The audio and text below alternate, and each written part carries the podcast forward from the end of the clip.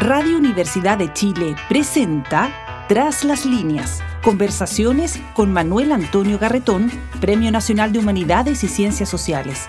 Programa producido en el Departamento de Sociología de la Universidad de Chile con el auspicio del Centro de Estudios de Cohesión y Conflicto Social, COES. Muy buenas tardes.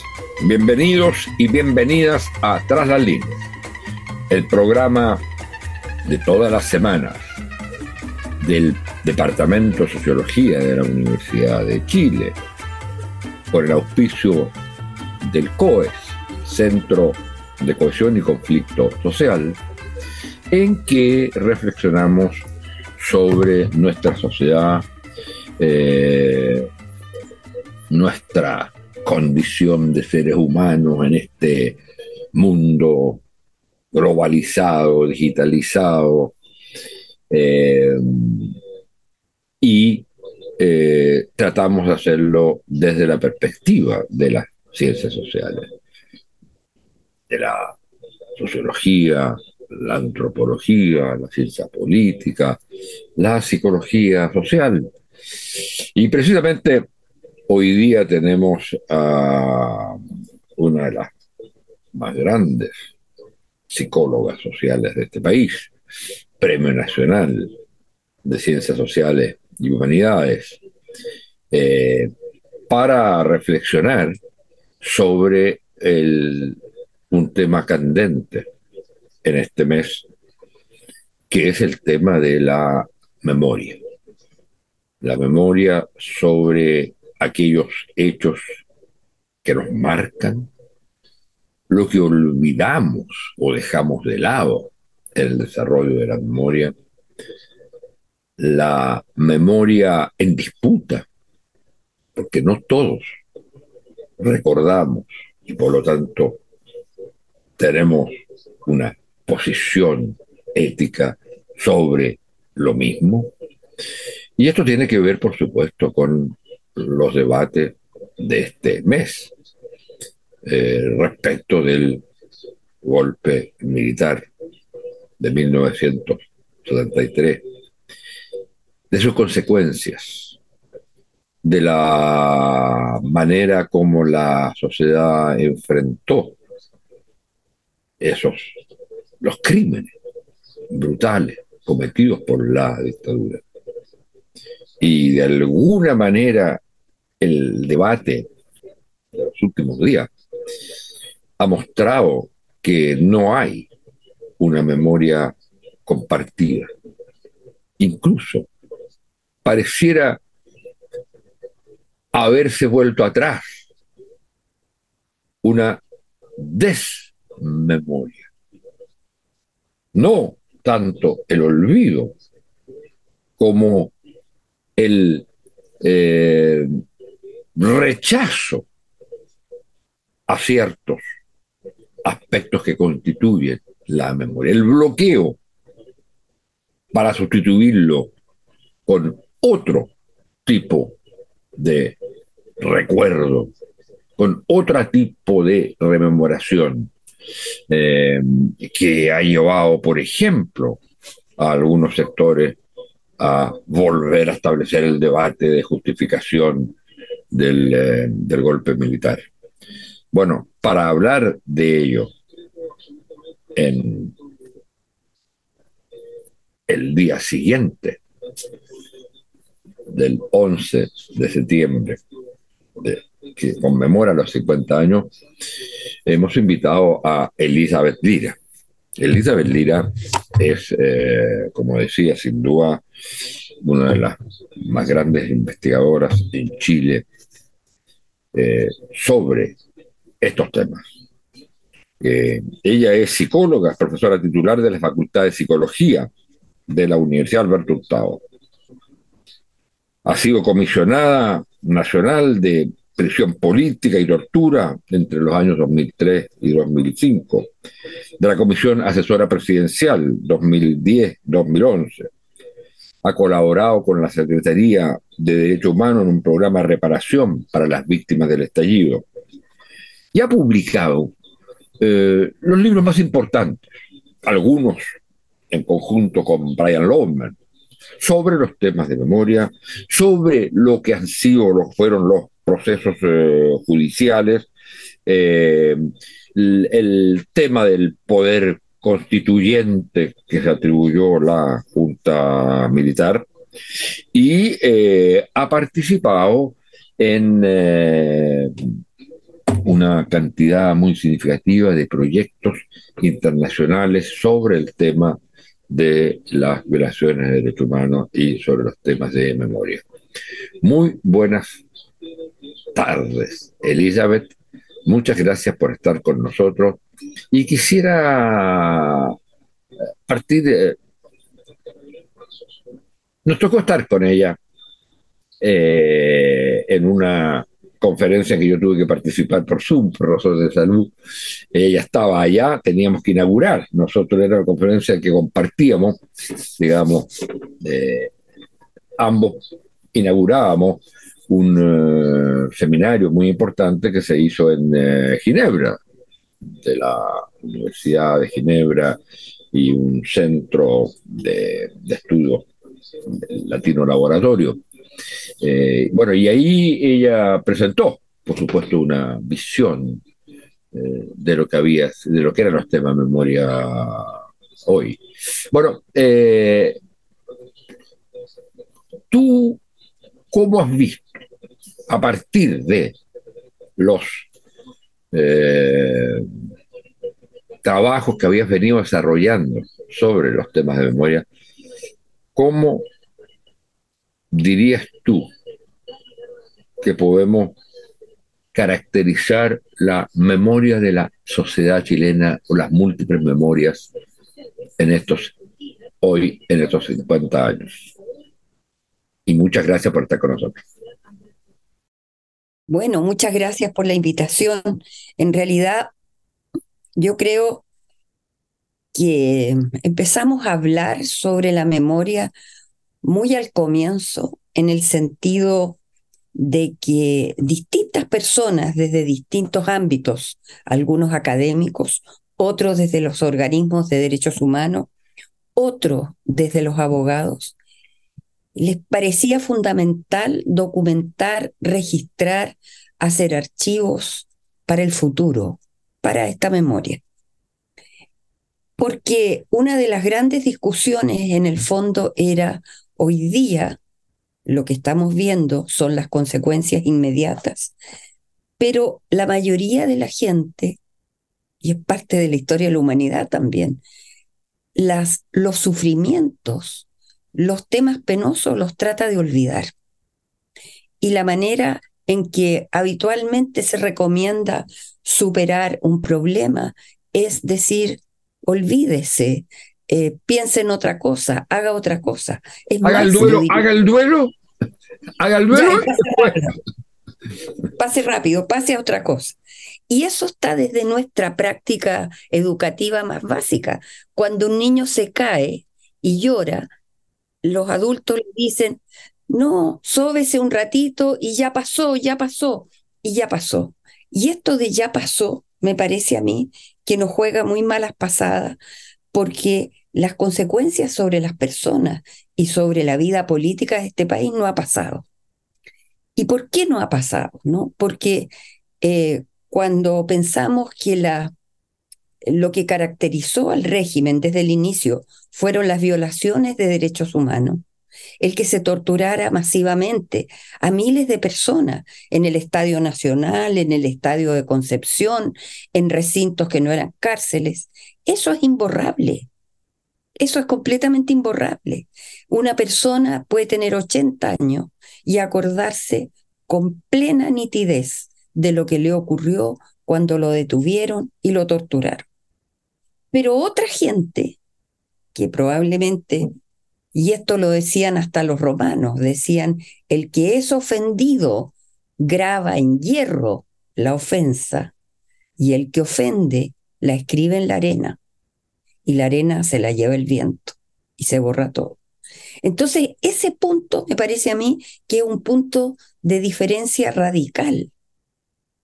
Y lo que no hemos podido hacer es pasar de esa polarización, podríamos decir, que es decir, em, yo estoy en el bando de las víctimas, eh, yo estoy en el bando de los neutrales, porque con el paso del tiempo nadie fue victimario.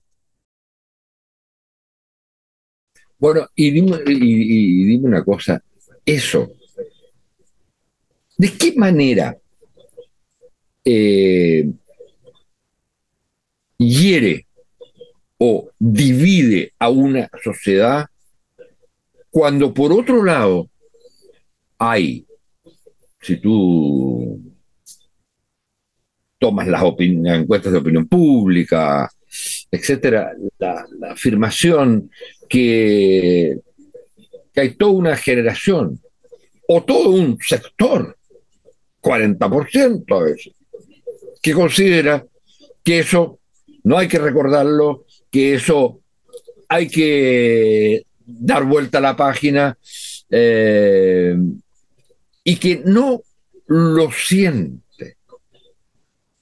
presente en sus vidas como lo siente quienes fueron y vivieron como y vivieron eh, eh, fueron víctimas y vivieron durante todos estos años con ese recuerdo permanente.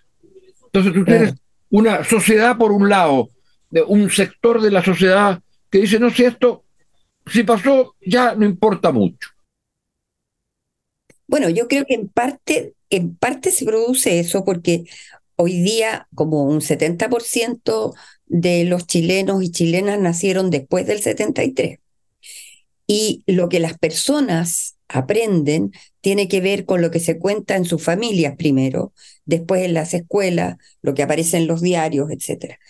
Y lo que hemos tenido es una gran ambivalencia sobre si la mejor manera de tramitar esta historia es hablarla o hacer como que no hubiera existido. Y yo diría que eso en algunos casos es transversal entre los sectores políticos hay gente de izquierda que piensa que mejor es no hablar porque es recordar cosas penosas y no quieren recordar. Y otras personas de derecha porque no quieren recordar ni quieren saber de las atrocidades que se cometieron.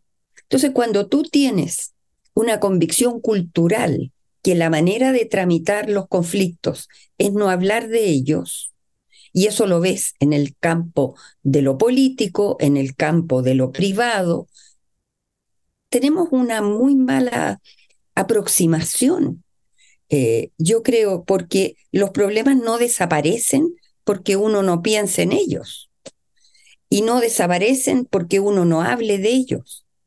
Entonces, cada cierto tiempo tenemos situaciones muy críticas donde lo que aparece es la violencia, aparecen las negaciones radicales o los cobros de cuestiones que pasaron hace muchos años. Ahora, yo tengo una idea sobre eso, que es que nosotros como sociedad no tenemos eh, prácticas sociales de conversar, tramitar y dialogar nuestras diferencias. En verdad tenemos una forma muy intolerante de aproximarnos a las diferencias. Y entonces, si lo que está en juego es eh, una visión acerca de la verdad. Eh, para mucha gente la verdad no vale nada. Lo que vale es la lealtad con su grupo, eh, el sentirse perteneciente a un sector. Y es bien dramático porque yo de verdad creo que la única manera de tramitar los conflictos es poder dialogarlo, conversar, llegar a acuerdos y cerrar. Pero aquí estamos condenados a volver sobre esto porque lo hemos tramitado muy mal. Y eh, la pregunta entonces es, bueno, es decir, como sociedad,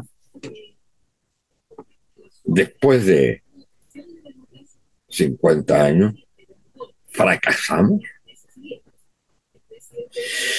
Alguien decía, escuchaba hoy día a un, a un sociólogo, eh, señalar que esta vez ahora, en los 50 años, si bien había habido un retroceso eh, que se nota en los debates, en las actitudes de, ciertos sectores, que, que digamos que incluso caen en el negacionismo, pero que en todo caso, aunque puedan reconocer que hay violaciones de derechos humanos que hace unos años condenaban, hoy día tienden a decir, bueno, eh, el, golpe era enteramente eh, necesario y no hacen la vinculación entre el golpe militar y la violación de, derechos humanos, que son tan intrínsecamente ligados. Sin embargo, este lo decía que pese a ese retroceso, lo que habría habido, y no sé cómo lo ves tú eso, que esta vez se ha hablado mucho más, se ha conversado mucho más, por ejemplo, en el seno de las familias, donde los eh, nietos o bisnietos preguntan.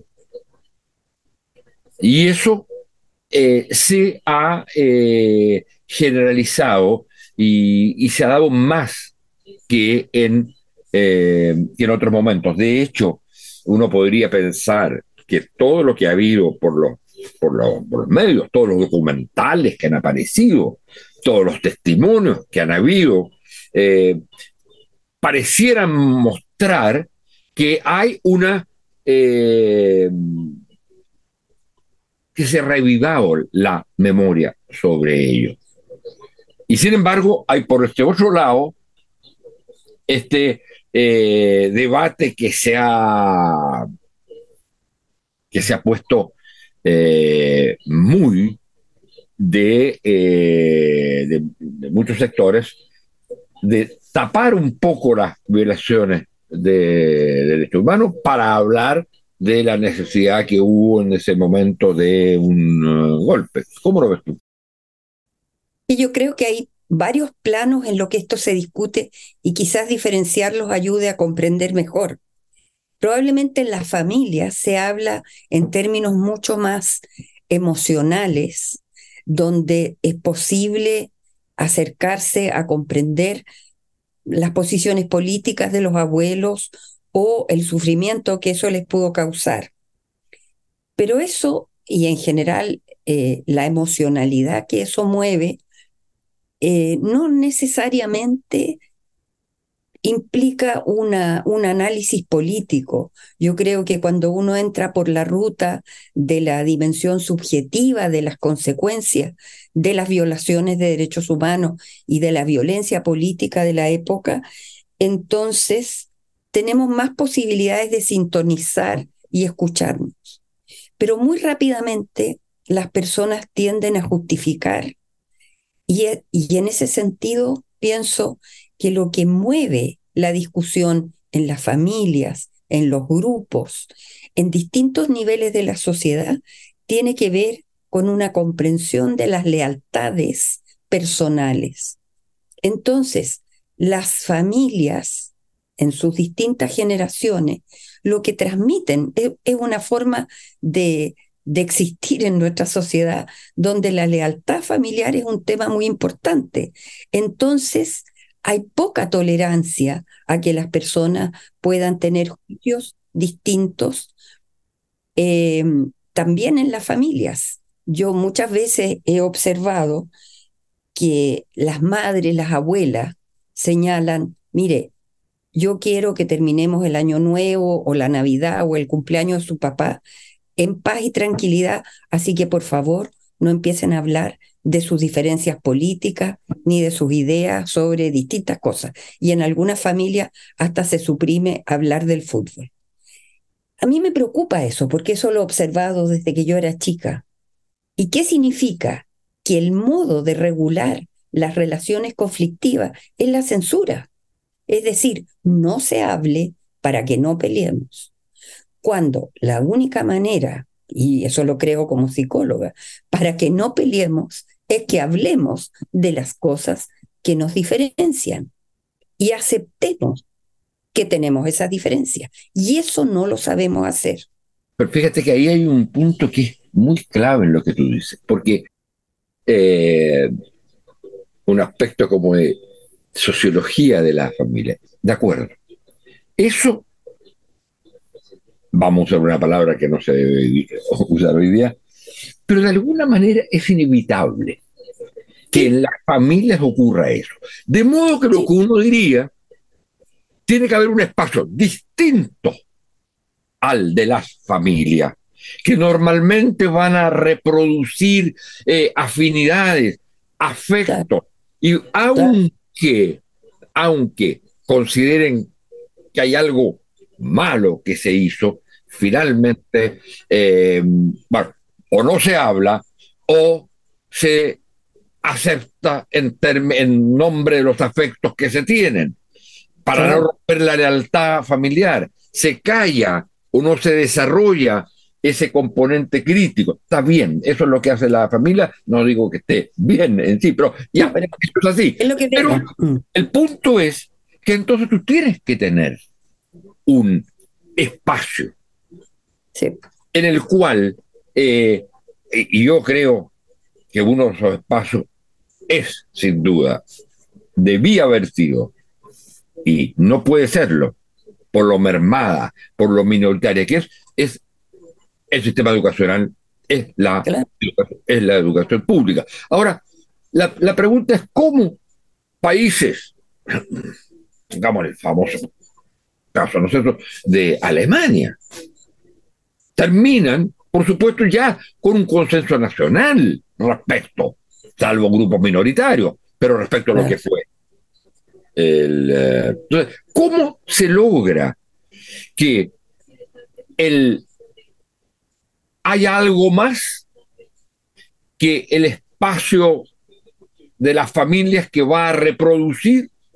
Y por eso mismo, eh, eh, lo que estoy diciendo es absolutamente la razón a ti. Si ese fue el espacio principal en las cuales las cosas se conversan o no conversan, pero es el espacio en que está alojado eso, entonces eso explica que mantengamos el 44% de, de digamos, que, que, votó en el plebiscito por Pinochet, ¿no es cierto? Claro. Eh, versus el 55% que está en la posición eh, que, eh, digamos, más bien lo que hace es, no, no más bien, sino que critica y considera golpe militar, violación de derechos humanos como algo que, que destruyó de algún modo el país. Pero si hay un sector en el cual que va permanentemente reproduce, va reproduciendo su forma, su manera de ver, es decir, su memoria es una memoria casi atávica, digamos, en ese sentido, que le impide reconocer lo que, eh, lo que, digamos, realmente pasó. Y, los, y ahí hay un problema muy complicado. Los crímenes de los cuales sus padres o abuelos fueron o instigadores o cómplices. Claro, pero yo diría cómplice activo en algunos casos y cómplice pasivo en otros. Pero sabes que yo diría que no todos eh, tienen esta mm, eh, como lealtad férrea. Hay muchos hijos y nietos que se han diferenciado, pero yo lo que veo es una falta de un espacio público como sería la escuela o la misma universidad para poder legitimar las diferencias, fundamentar las diferencias y tener una capacidad de poder dialogar y, construir una posición política fundada. Eh, yo tengo la impresión que la política en los últimos años ha estado sumamente cargada de las pasiones y de pocas ideas. Entonces, eh, eso es parte de nuestra historia como sociedad, porque si tú tienes 17 años de dictadura, de censura, donde el espacio para poner las diferencias fue para el plebiscito del 88 durante 15 minutos y toda la diferenciación pública que implicaba las revistas, los diarios que habían, desapareció después del año 90.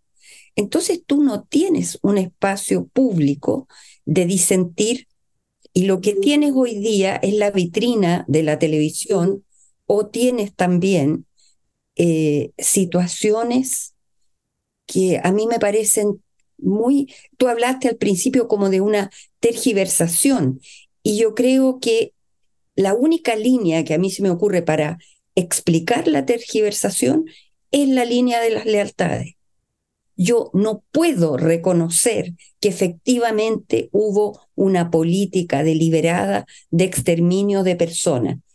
Tenemos todas las pruebas, las pruebas incluso en el Poder Judicial, que el Poder Judicial se supone imparcial y que no ha estado nunca eh, como a favor de reconocer rápidamente culpas y responsabilidades. Detrás de eso ha habido mucho movimiento para llevar los casos a los tribunales y que haya un porcentaje muy alto de gente que piense que uno puede saltarse ese saber y hacer como que este país estuvo todo bien, es negarse a ver que desde el estallido social lo que hemos visto es un malestar profundo en la sociedad y que resolverlo de la manera como se pretende resolver, que es negar, tenemos conflictos, nunca se van a resolver.